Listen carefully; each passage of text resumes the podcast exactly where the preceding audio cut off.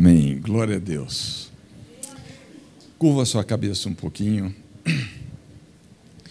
Pai, muito obrigado pela sua presença aqui conosco. Queremos declarar que te amamos. Queremos nos achegar a ti, beijar a tua face e dizer que honramos o teu nome.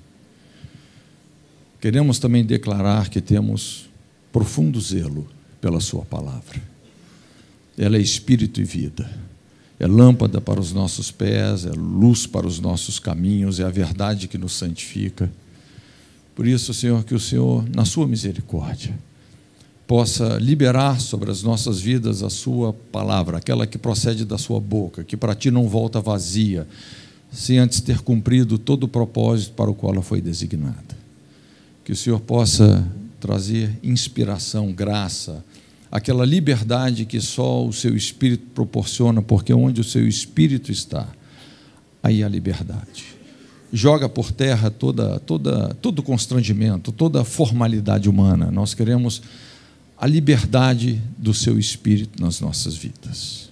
Obrigado por tudo que o Senhor já tem feito e por aquilo que o Senhor ainda vai fazer. Obrigado porque o Senhor é muito maior que as nossas orações, que as nossas pregações e o Senhor certamente fará abundantemente mais do que tudo aquilo que nós pedimos ou pensamos, segundo o seu infinito poder que em nós opera.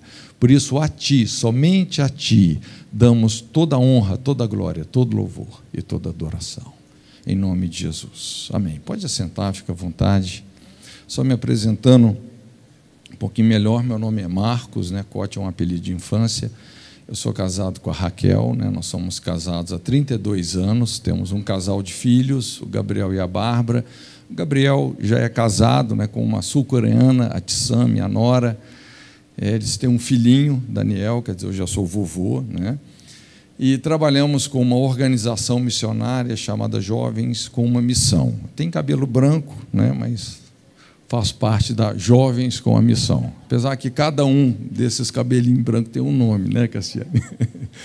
Mas ok, muito bom estar aqui com vocês. Também só informando, eu trouxe um, alguns livros, né?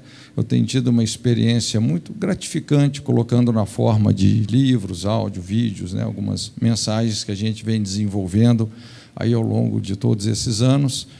É, eu não vou falar o nome de cada livro nem fazer uma apresentação, senão ia demorar muito mas eu normalmente, quando escrevo um livro, é, eu, eu, eu, gosto muito desse princípio da intercessão, né? você discernir qual é a brecha da geração. Quais são aqueles lugares, aqueles gaps, aqueles espaços onde muita gente está sendo destruída, sofrendo, não é? onde tem ignorância espiritual, não é? falta de discernimento, e a gente poder trazer um conteúdo que realmente é, fecha essas brechas. Né? Então, normalmente, cada livro meu eu entro numa, numa lacuna. Então, tem livros, muitos na área de relacionamento, é, é, depressão, liderança, sexualidade. É, tem lá atrás, depois dá uma olhadinha. Bom, se você quiser, você pode abrir a sua Bíblia aí comigo eu quero trazer uma palavra mais de fortalecimento, né, de incentivo. Tiago 3, de 13 a 18. E Tiago, ele começa essa, esse texto com uma pergunta. Eu, eu presto muita atenção nas perguntas bíblicas, porque normalmente elas têm um grau de importância elevado. E ele fala assim: quem dentre vós é sábio e entendido? E quando ele levanta essa questão, de certa forma ele está dando a entender que não era muita gente. Aliás, ele, Tiago, de uma forma muito prática, ele estava lidando com questões que envolviam a igreja, onde realmente havia uma necessidade nesse sentido. Ainda bem que ele levanta a questão, mas ele responde. E ele fala assim: mostre pelo seu bom procedimento as suas obras em mansidão de sabedoria. Mas se tendes amargo ciúme e sentimento faccioso em vosso coração, não vos glorieis, nem mintais contra a verdade. Essa não é a sabedoria que vem do alto, mas é terrena, animal e diabólica. Porque onde há ciúme, sentimento faccioso, aí há confusão e toda obra má. Mas ele termina dizendo o seguinte: Mas a sabedoria que vem do alto é primeiramente pura, depois pacífica, moderada, tratável, cheia de misericórdia e de bons frutos, sem parcialidade, sem hipocrisia. Ora, o fruto da justiça semeia-se em paz para aqueles que promovem a paz. Eu gostaria de compartilhar com você um pouco sobre como desenvolver uma fé que opera pelo amor como, na verdade, curar os relacionamentos.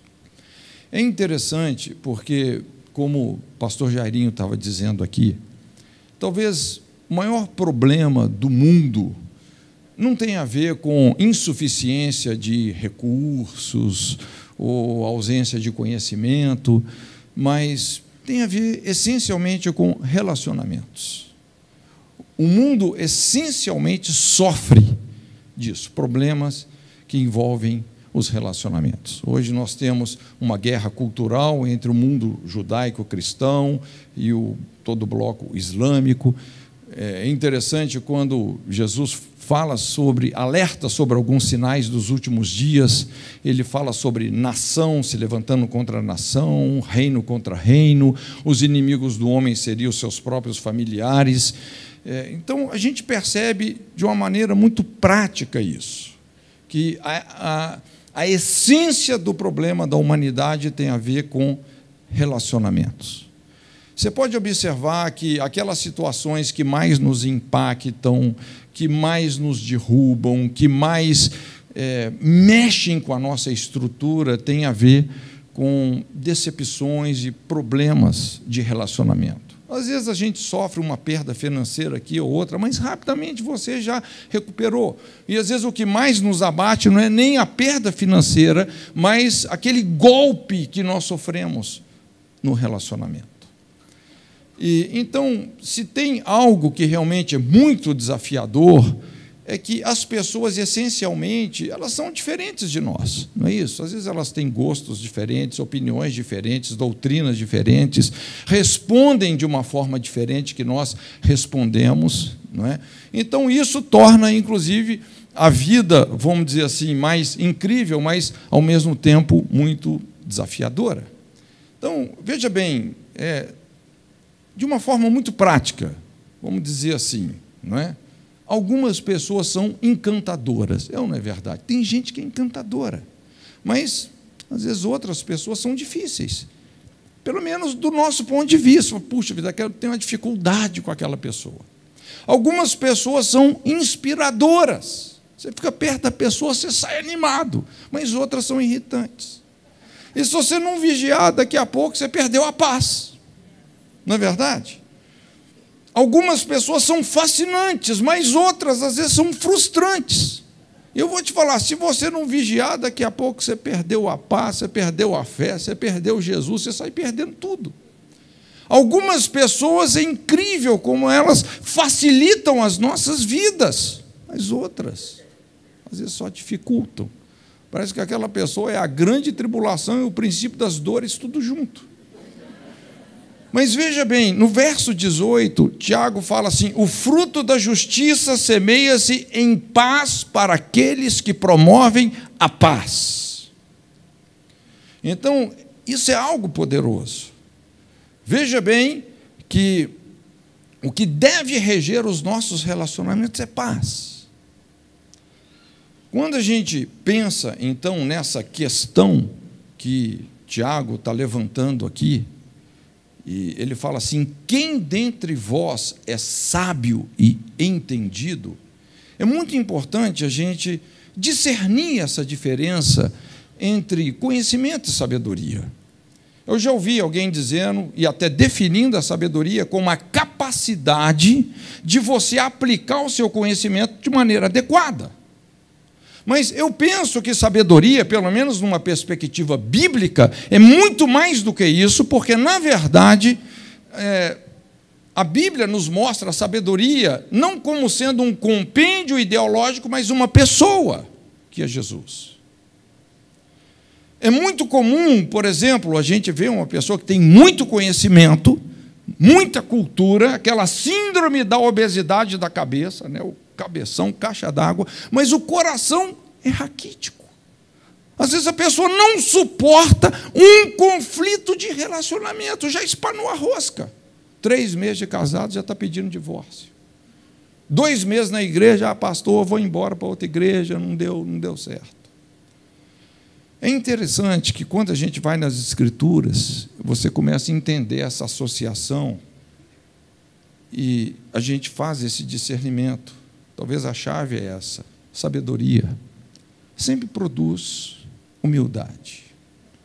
Conhecimento produz orgulho. Paulo fala: a ciência sem amor incha, ensoberbece. Mas a verdadeira sabedoria a Bíblia fala, a humildade vai adiante da sabedoria. Por que, que unidade é tão difícil? Porque exige humildade, respeito, quebrantamento. É interessante porque Tiago, ele dá aqui um diagnóstico de um relacionamento subtraído dessa sabedoria que vem do alto. É um diagnóstico muito claro, ele é muito prático. Então ele fala aqui sobre amargo ciúme ou inveja amargurada, o sentimento faccioso ou uma ambição egoísta. Ele fala sobre jactância, ostentação. Ele fala assim: não vos glorieis. Ele fala: não mintais contra a verdade, ou seja, a desonestidade. Ele fala sobre confusão, desordem. Então, ele começa a dar aqui essas características de um relacionamento subtraído dessa sabedoria que vem do alto. E talvez é pela presença dessas características que os nossos relacionamentos estão como estão. Mas ele também nos ajuda a construir essa sabedoria no nosso estilo de vida. A nos vestirmos, incorporarmos alguns atributos da sabedoria no nosso estilo de vida então ele fala assim: mas a sabedoria que vem do alto é primeiramente pura, depois pacífica, moderada, tratável, cheia de misericórdia e de bons frutos, sem parcialidade, sem hipocrisia. Então, bem rapidamente, vou tentar ser bem objetivo, eu gostaria de compartilhar com você aqui seis coisas.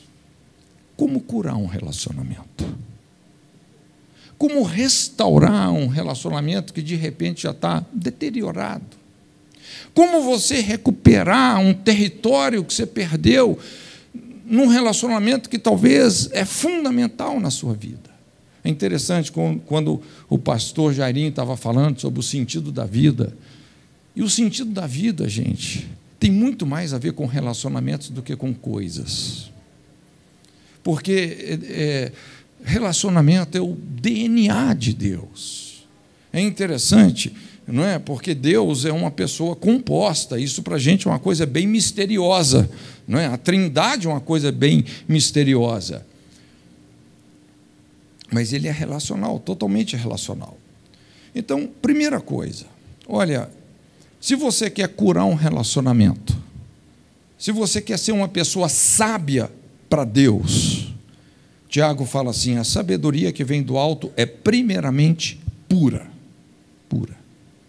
É muito interessante porque essa palavra no original, a palavra, essa palavra pura, aliás, ela ocorre poucas vezes no Novo Testamento, no original aí no grego, e todas as vezes que essa palavra ocorre, ela ocorre se referindo ao caráter do Messias, como alguém íntegro, uma pessoa honesta, dedicada, confiável.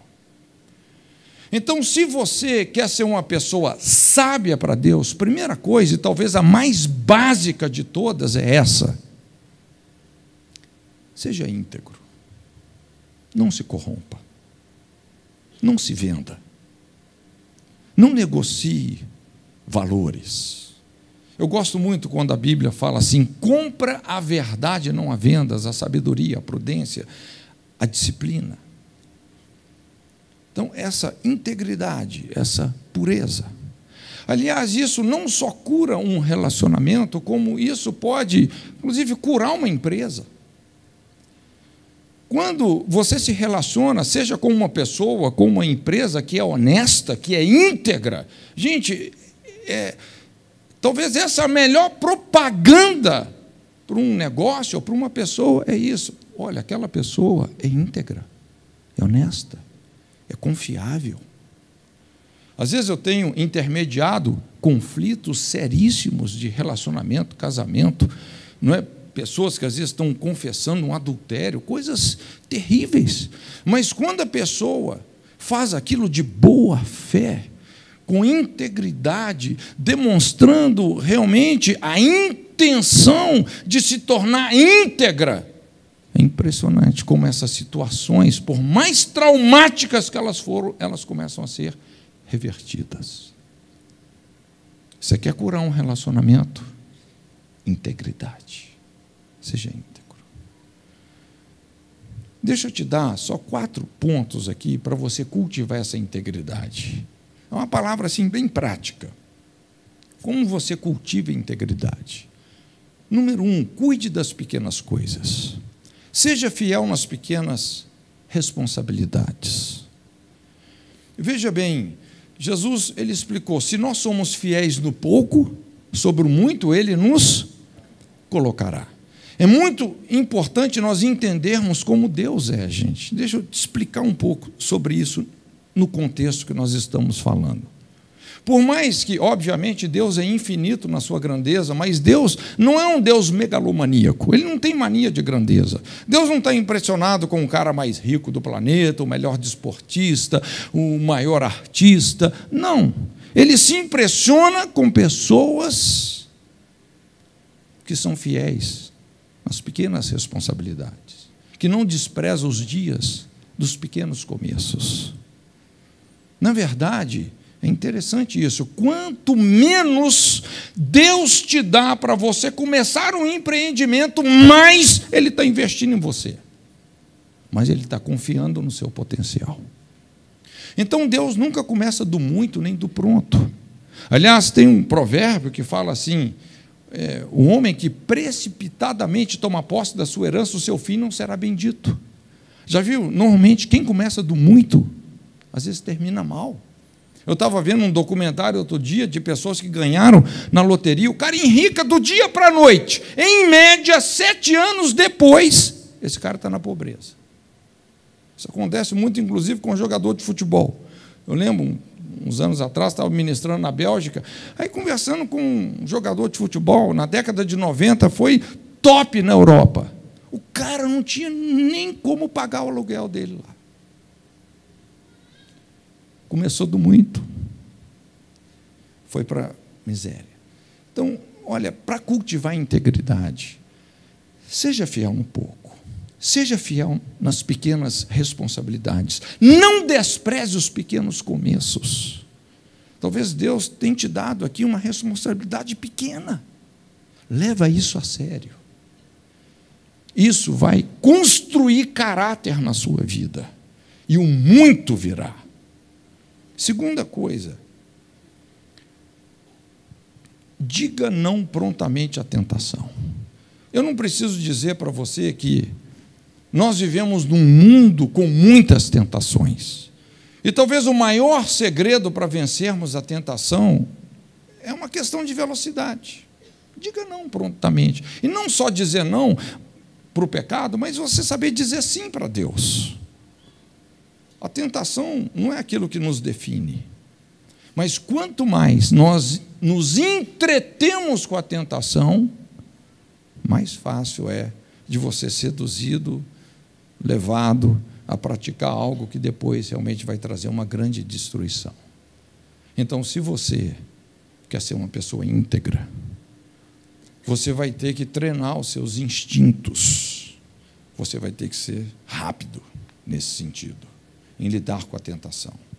Terceira coisa, não separe a sua vida privada da sua vida pública. É muito importante a gente tomar cuidado para que não haja essa brecha na nossa vida. Não é? De repente, quando nós estamos aqui na igreja, aquela cara de santo que só a gente sabe fazer, mas quando ninguém está nos assistindo, a gente é um demônio. Não permita isso. É? seja uma pessoa íntegra. Caráter é aquilo que nós somos quando nós não estamos sendo policiados. E também, quarta coisa, mantenha sempre uma consciência limpa. Se tem uma coisa que é importante é servirmos a Deus com uma boa consciência. Não é você fazer para ter uma média com os outros, com liderança. Não.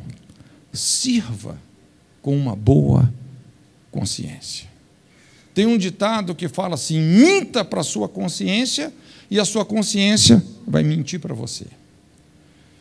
Esse é o princípio do engano, da cauterização da consciência. Lembra quando Paulo escreve aos Tessalonicenses, ele fala sobre pessoas que não receberam o amor à verdade, acabaram acreditando na mentira.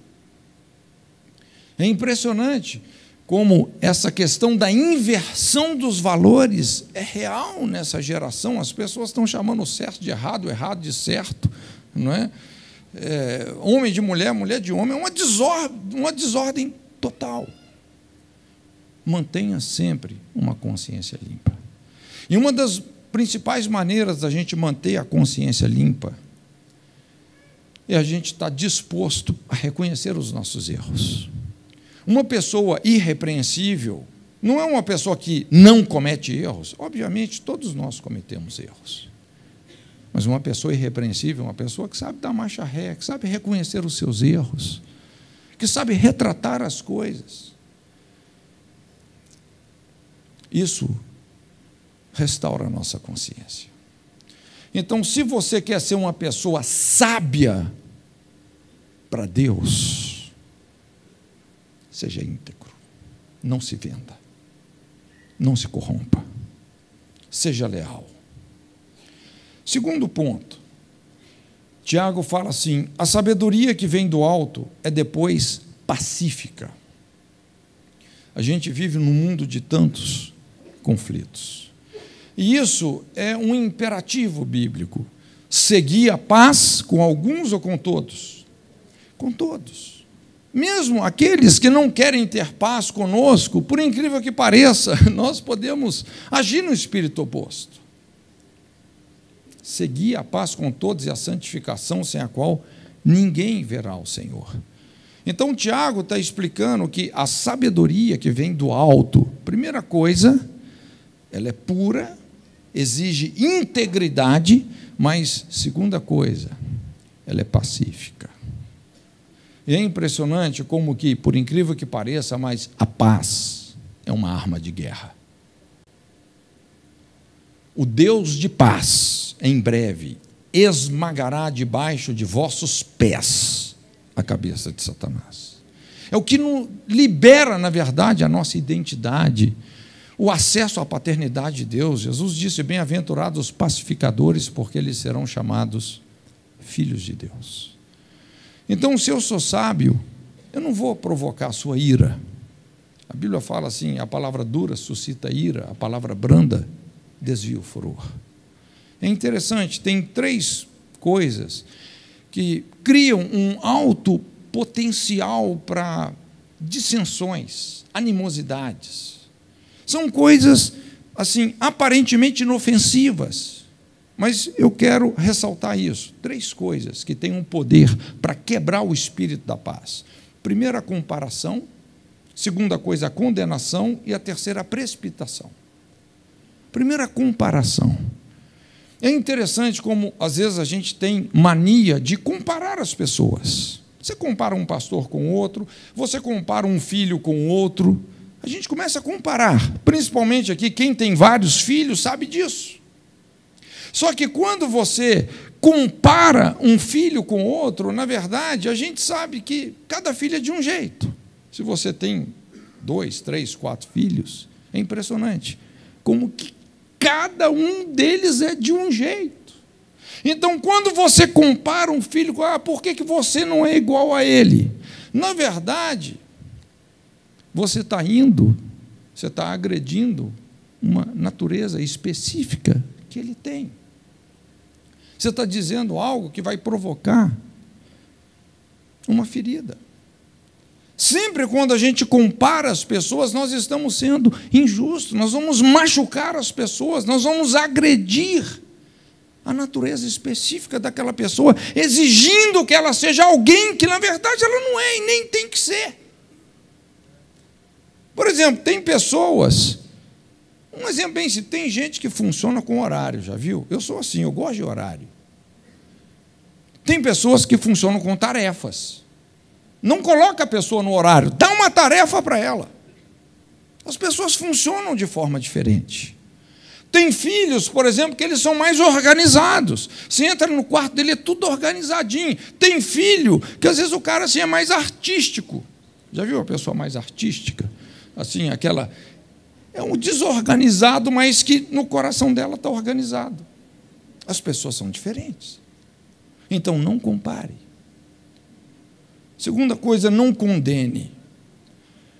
Jesus disse o seguinte: Não julgueis, não sereis julgados, não condeneis, não sereis condenados, perdoai e sereis perdoados. Se eu perguntar aqui, quantos gostariam de ser julgados? Eu acho que ninguém ia levantar a mão. Então não julgue, não condene. Lógico, muitas vezes nós temos a competência de lidar com o conflito, não é? E para você chegar é, até numa conclusão, lógico, essa situação vai ter que ser bem trabalhada. Mas não condene. Sempre quando a gente faz isso, a gente vai acabar piorando o que já está ruim, machucando ainda mais as pessoas. E normalmente, isso é uma lei, não é? Sempre quando a gente condena, daqui a pouco nós estamos nos vulnerabilizando para praticar aquilo. Romanos 2,2: Tu que julgas, praticas o mesmo. Eu não sei se você. Eu, eu já me peguei muitas vezes assim. De repente, estou falando de uma situação que, se eu fosse honesto, eu não teria nem 5% do conhecimento de toda a verdade, e você fala e julga e critica, e daqui a pouco você se pega fazendo a mesma coisa ou pior. Olha, se você entender isso que eu estou falando aqui, isso pode mudar o destino da sua vida. Não condene. Você pode até falar, não, pastor, mas eu estou tendo zelo. Isso é zelo sem entendimento. Não condene. Não faça isso. E não precipite. Né? A precipitação, que eu acho que vai completar o que nós estamos falando. Quando a gente começa a tirar conclusões precipitadas, principalmente lidando com conflitos isso acontece muito. Não é? Às vezes os, os dois filhos lá brigaram, vem para você, para o pai, para a mãe. Ah, foi ele, foi ele. E de repente o pai já nem ouviu os dois, já bateu num. Né? Aí depois descobriu que bateu no errado. ah, aí ele pensa, não, então já se aprontar na frente já está apanhado. Tenta se justificar de qualquer forma. Mas sempre quando a gente não ouve todos os lados, a gente acaba se precipitando. E isso sempre vai piorar a situação. Tem um provérbio que fala assim: o que primeiro começa o seu pleito, justo parece. Vem o seu companheiro e o examina. Às vezes a pessoa chega, fala, você dá razão, não é mesmo, tal, e fala do outro. E às vezes no aconselhamento isso acontece, a pessoa está ali vomitando a sua frustração. Mas eu, pessoalmente, eu nunca me permito tirar uma conclusão ouvindo um lado só da história. Não, tudo bem, pode vomitar, pode falar, mas eu não me permito tirar uma conclusão. Quando você vai ouvir o outro lado, eu acredito muito nisso, numa confrontação em amor, às vezes é necessário uma acariação. Não é? Esse é o princípio mais básico do, do judiciário. Você tem que ouvir todas as partes. Não é você ter um ponto de vista, ter a vista dos pontos. Você tem que ouvir todos os lados. Quando você vai ouvir o outro lado, você fala, rapaz, mas esse aqui acho que tem até mais razão do que aquele. não é? Então, não se precipite. Porque quando a gente precipita, condena, compara, nós vamos provocar a ira das pessoas. Nós vamos piorar o que já estava ruim, nós vamos ferir o que já estava ferido. Agora, quando você é um pacificador, você vai derrubar barreiras enormes. Você vai curar os relacionamentos. Aliás, se você está em conflito, busca gente pacificadora, que sabe ouvir todos os lados. Terceira coisa, ele fala assim: a sabedoria que vem do alto é moderada. Então, se eu sou sábio, eu não vou diminuir os seus sentimentos, eu vou agir com moderação. Eu acho muito interessante essa palavra no original, ela tem esse sentido de ser atencioso, delicado em considerar os sentimentos das pessoas. Então, uma pessoa moderada essa pessoa que tem essa sensibilidade, essa compaixão de procurar entender o conflito e o problema da pessoa do ponto de vista dela. Porque a nossa tendência, nós somos muito tentados a usar a nossa autobiografia, já viu? Você vai, às vezes a pessoa abre uma coisa com você, você vai tentar ajudá-la, mas às vezes você está dando uma opinião baseado na sua biografia, na sua história, na sua realidade. Isso normalmente não vai funcionar. É como você ir no oculista e o médico ah, tira o óculos da cara dele e bota na sua cara, vai servir. Só se der muita sorte. O sentido da palavra aqui essa moderação é você se colocar no lugar da pessoa, é compaixão. É você entender o dilema, o conflito dela, do ponto de vista dela. E quando a pessoa se sente compreendida, ela desarma.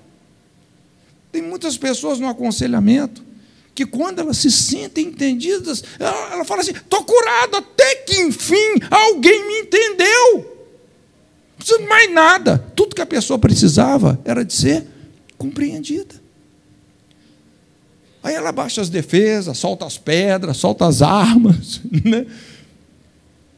O fato de você entender a pessoa do ponto de vista dela não significa que você não poderá discordar dela. Às vezes é o que você vai ter que fazer. Mas se ela se desarmou, quando você discorda, a pessoa se sente amada. E é dessa forma que nós alavancamos muitas pessoas de uma situação onde ela estava atolada ali, olha, tanto tempo. Começamos a fazer a diferença.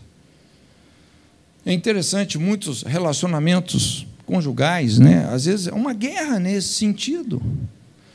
Não é? Porque é aquela dificuldade de um entender como o outro se sente. E normalmente os homens são mais racionais, as mulheres são mais emotivas, né? Às vezes a mulher fica cobrando que o cara, né, que o cara às vezes é uma pedra de razão que ele se torne agora num cara todo romântico e meloso, né? Não está no cara isso. Ela vai ter que ter muita paciência, não é? O cara é um rambo às vezes, né? O cara gosta de caçar, de dar tiro e tal. E às vezes o cara quer que a mulher, né, que até vendo novela chora. Às vezes minha esposa, estou vendo filme, quando vê ela começa a chorar. Eu falo, meu Deus, o que, que ela está chorando? Mas eu fico calado. Porque eu tenho que respeitar o sentimento dela. E quando um não respeita o sentimento do outro, aí começa aquele inferno, aquela briga. Quem vai conseguir fazer o outro ser mais infeliz? Se você é uma pessoa sábia, você não vai diminuir os sentimentos dos outros, você não vai menosprezar, você vai respeitar. Tem pessoas que são temperamento mais brando, são mais quietas, são mais caladas. Normalmente os mais calados pecam menos. Não é verdade? No muito falar não falta transgressão, não é isso que a Bíblia fala. Outros às vezes já são mais falantes, sanguíneos, hemorrágicos. Então, como é importante a gente respeitar os sentimentos de cada um. É impressionante como isso pode curar um relacionamento. Quarta coisa, ele fala assim: a sabedoria que vem do alto é tratável. Essa palavra significa submisso, humilde, tolerante. Talvez aqui sentido mais forte, a pessoa ser redutível. Eu gosto desse, desse termo no português, redutível, tratável. Não é? Aquela pessoa razoável, que permite discussão. Não é? Alguém já disse que a unanimidade é burra. Imagina se você está num, num ambiente onde ninguém pode discordar, porque se você discordar, você é rotulado de rebelde. A unanimidade é burra. Gente, é importante que haja diversidade. Deus é um Deus de diversidade, não é? Então nós precisamos de ser redutíveis, tratáveis. De repente você tem uma inteligência, uma sabedoria que eu não tenho, não é? E assim nós vamos crescendo, aprendendo uns com os outros. Mas para nós curarmos muitos relacionamentos, nós vamos precisar de descer. Eu gosto quando Paulo fala aos filipenses: haja em vós o mesmo sentimento que houve em Cristo Jesus, que subsistindo em forma de Deus, não teve como usurpação ser igual a Deus, antes esvaziou-se da sua glória, assumindo forma humana. E como homem se fez servo, e como servo foi fiel até a morte e morte de cruz. Irmãos, honestamente, eu não faço ideia o que é abrir mão do direito de ser Deus. Eu nunca fui, nunca vou ser Deus. Mas Jesus abriu mão da forma de Deus. Se fez homem. Esse é o mistério da encarnação. Ele se identificou conosco. E como homem, foi fiel até a morte. Paulo, traduzindo isso, fala que ele se fez pecado por nós, para que em nós habitasse a justiça de Deus. Ele desceu, desceu, desceu, desceu, desceu. Ele foi redutível. O Evangelho não é você subir a escada do sucesso, é Deus descendo a escada da encarnação. Isso é o Evangelho. Você quer salvar alguém? Nós temos que chegar nessa pessoa. Identificação. Essa é a sabedoria de Deus. Quinta coisa, se eu sou sábio, eu não vou enfatizar os seus erros. Tiago fala assim: a sabedoria que vem do alto é cheia de misericórdia e de bons frutos. Eu gosto disso aqui. Aliás, isso sempre anda junto, misericórdia e bons frutos. Essa palavra misericórdia, em português, vem do latim, são dois vocábulos. Mísero, miséria, córdia vem de coração, né? cardia. A palavra misericórdia significa você colocar o seu coração nas misérias de alguém. Então, quando você exerce misericórdia, não é porque aquela pessoa merece, é porque ela não merece. Aliás, como alguém já disse, não é? Graça é você receber o bem que você não merecia, e misericórdia é você deixar de receber todo o mal que você merecia. Graça e misericórdia andam na contramão do merecimento. Não é porque a pessoa merece, porque ela não merece. Então você age com misericórdia. E a Bíblia fala que esse é um princípio mais elevado do que o julgamento. Aliás, essa é a causa de não sermos consumidos, não é verdade? As misericórdias do Senhor são as causas de não sermos consumidos. Agir com misericórdia conserta tudo, gente. Só que tem que a pessoa tem que ser forte para isso. Quando eu falo ser forte, porque exatamente a pessoa fraca é aquela é, aquela pessoa reativa, não a proativa. Você trata ela bem, ela te trata bem. Você trata ela mal, ela te trata mal. Ela é reativa. A pessoa misericordiosa, ela nunca vai ser reativa, ela sempre é proativa. Pro, a proatividade é essa capacidade não de reagir, mas agir em virtude dos valores que você agrega. Então você amortece as pauladas emocionais e age no espírito oposto, com misericórdia. Gente, como isso restaura as pessoas principalmente quando isso anda junto com a verdade. Graça e verdade têm que andar juntos. A gente jamais pode usar a verdade como se fosse um porrete, né? Toma a verdade, pof, pof. Não, tem que ter misericórdia a misericórdia de Deus. Tem um provérbio que eu acho interessante, Provérbios 17, 9. O que perdoa a transgressão busca a amizade, mas o que renova a questão afasta amigos íntimos. Renovar a questão. Às vezes, muitos de nós temos uma tendência assim, né? a gente tem um arquivo morto das pessoas ou de determinada pessoa. Aquele arquivo morto. Quando a pessoa faz algo que a gente não gosta, a gente vai no arquivo, ah, mas você sempre faz isso e tal, puxa aquela ficha de 20 anos atrás.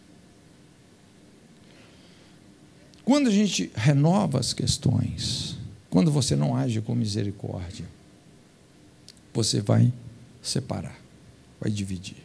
Mas quando você perdoa, nós começamos a curar os relacionamentos. Tem uma ilustração que eu acho interessante: dois caras foram num acampamento né, de casais com as esposas.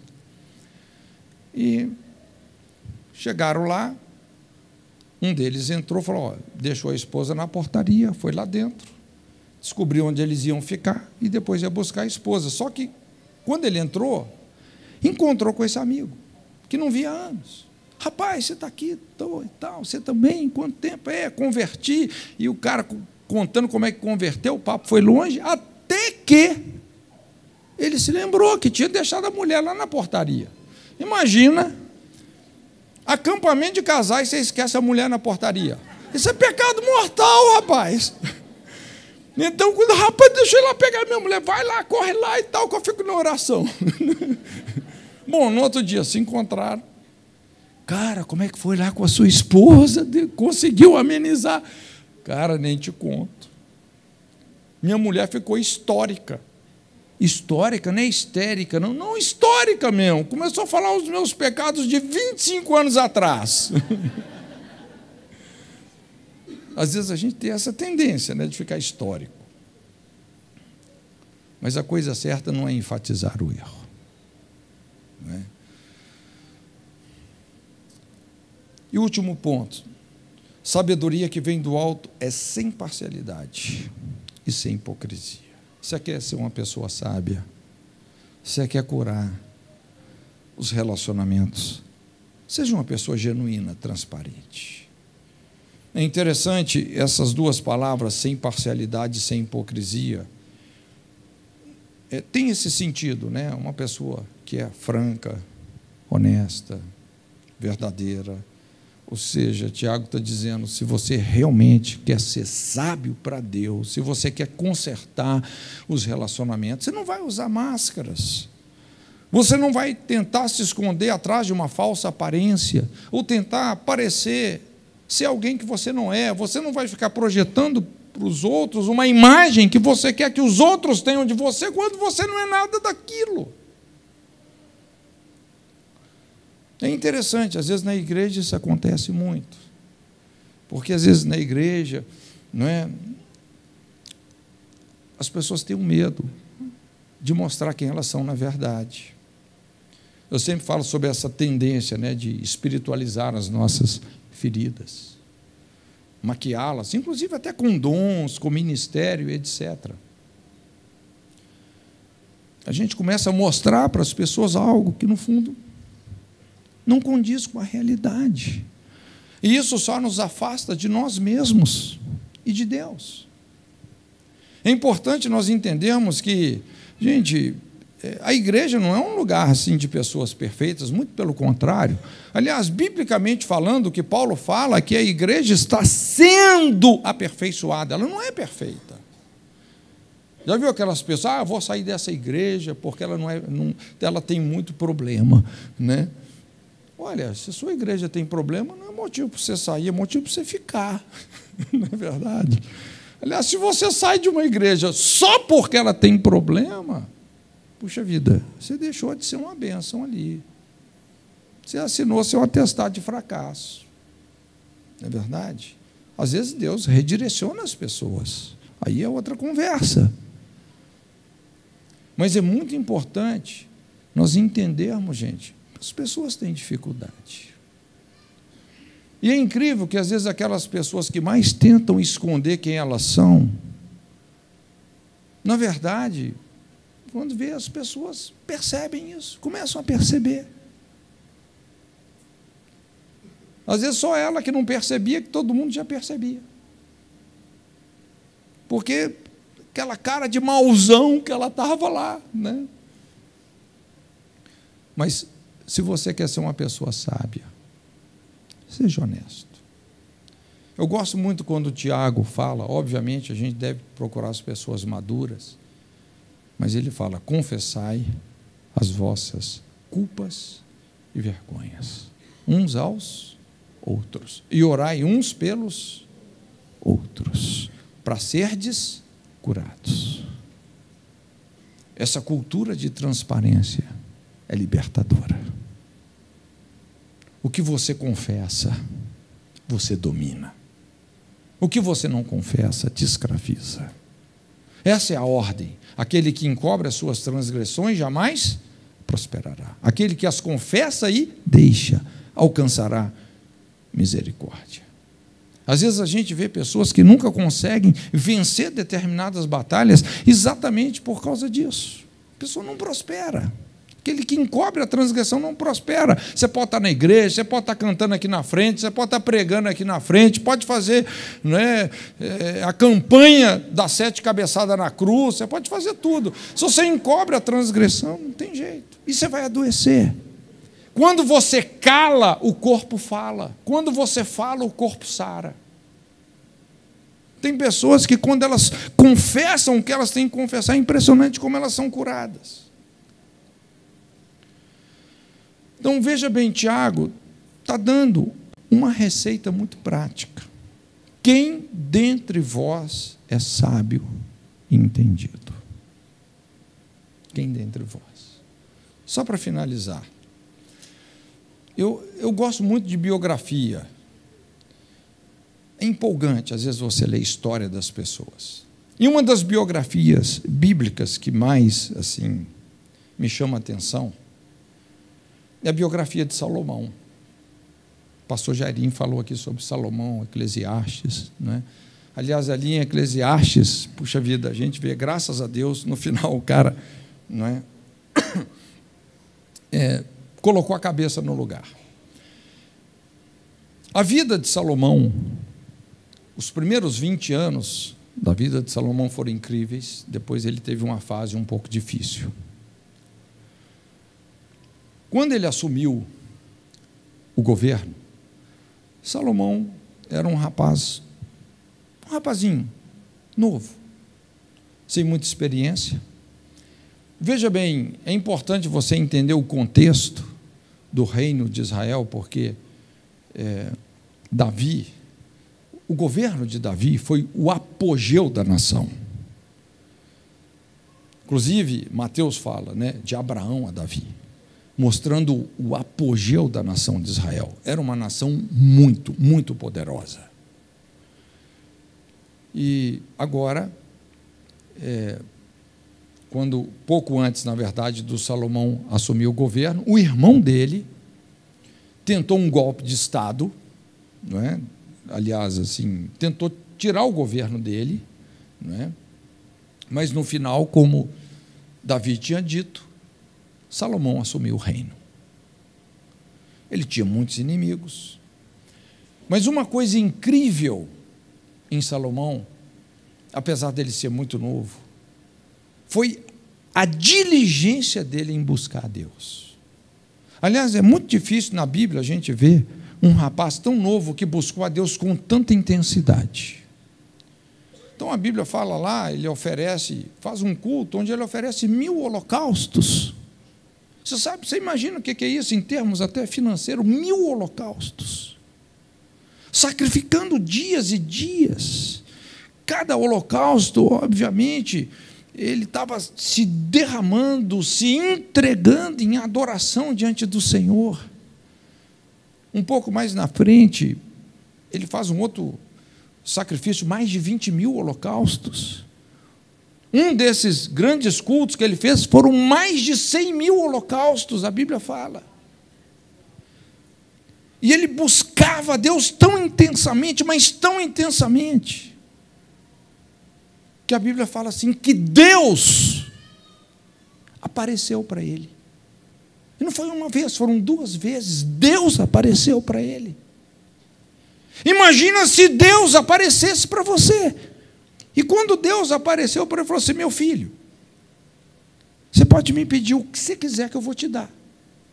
Veja bem, Deus não é doido de falar isso com qualquer um, não. Na verdade, o coração de Salomão estava tão batizado no coração de Deus que ele falou: Meu filho, você pode pedir que eu vou te dar. Mas o que dá a entender é que Salomão ainda surpreendeu a Deus, porque ele falou: Senhor, tudo que eu te peço é sabedoria, porque eu estou assumindo uma posição tão difícil porque o rei ele funcionava também como juiz. Ele julgava as principais causas. Então ele tinha uma tarefa tão difícil e tinha muitos inimigos. Toda aquela situação de Davi, que durou em torno de 11 anos por conta do adultério, né? muita gente se voltou contra Davi, havia muitos inimigos mesmo. Então ele fala assim: Senhor, tudo que eu te peço é sabedoria, me dá sabedoria porque eu quero servir a minha geração. E esse negócio impactou o coração de Deus, porque Deus falou assim: meu filho, porque você não me pediu riquezas, você não me pediu exércitos, você não me pediu a morte dos seus inimigos, mas você está me pedindo sabedoria, eu vou te dar, e mais do que a todos, antes e depois de você, eu vou te dar. E vou te dar riquezas também, porque riquezas acompanham a sabedoria. E não houve pessoa tão sábia como ele. Então a Bíblia mostra como isso fez eclodir um avivamento de proporções globais. A Bíblia fala que pessoas não eram de algumas partes, eram de todas as partes da terra, vinham até Salomão, com seus conflitos, seus dilemas, suas dúvidas, suas questões. Estava ali um homem que tinha as respostas para os conflitos da sua geração. Eu lembro, uns mais de dez anos atrás, eu estava ouvindo um, um grande consultor internacional.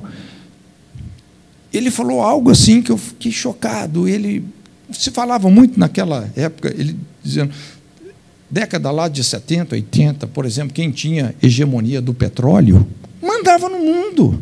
Depois, quem tinha hegemonia da informática, mandava no mundo. Mas esse cara falou assim: olha, quem tiver as respostas para os conflitos humanos, vão mandar no mundo. Eu pensei, é a hora da igreja. Quem dentre vós é sábio e entendido? Curva sua cabeça, então. Em nome de Jesus.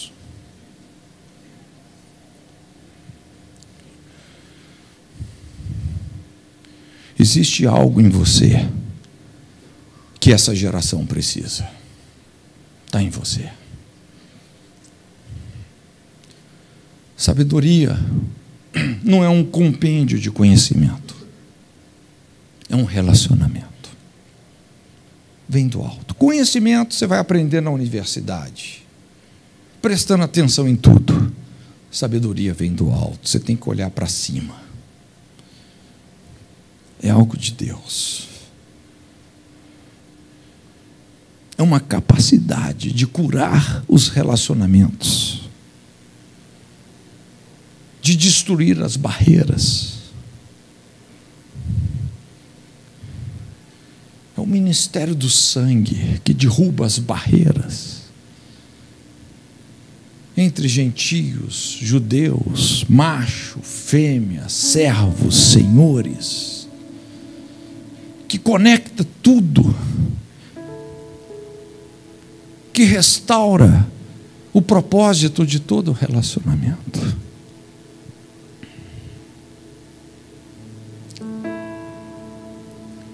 Tiago fala assim: olha, aquele que tem falta de sabedoria,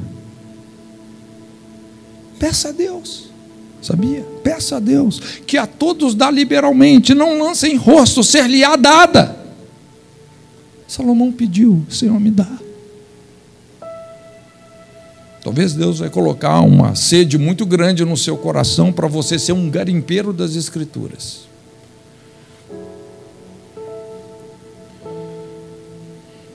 Se você precisa dessa sabedoria, fique em pé, vamos orar.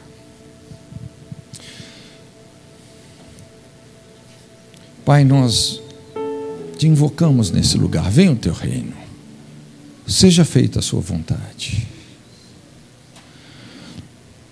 Nós levantamos nesse lugar o nome que já foi exaltado pelo Pai, que está sobre todo nome, diante do qual todo joelho se dobrará, toda língua confessará que Ele é o Senhor. Em Ti, Jesus, estão os segredos do conhecimento da sabedoria. Nós te invocamos sobre as nossas vidas. Juntos aqui, Senhor, diante de Ti, reconhecemos, temos cometido tantos erros. Quando nós olhamos para essas, esses atributos da sabedoria divina, reconhecemos que temos pecado, Senhor mas queremos alinhar o nosso coração com o teu.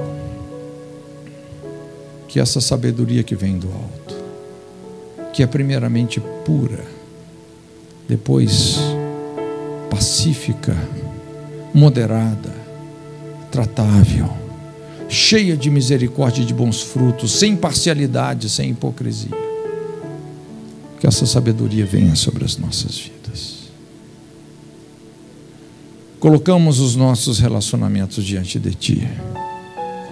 Aqueles que estão em xeque, às vezes relacionamentos que estão se deteriorando, se destruindo. Nesse momento nós colocamos diante de Ti, Senhor. Faz-nos um, um canal para que possamos desenvolver, desempenhar essa fé que opera pelo amor. Em nome de Jesus. Amém. Amém. Deus te abençoe.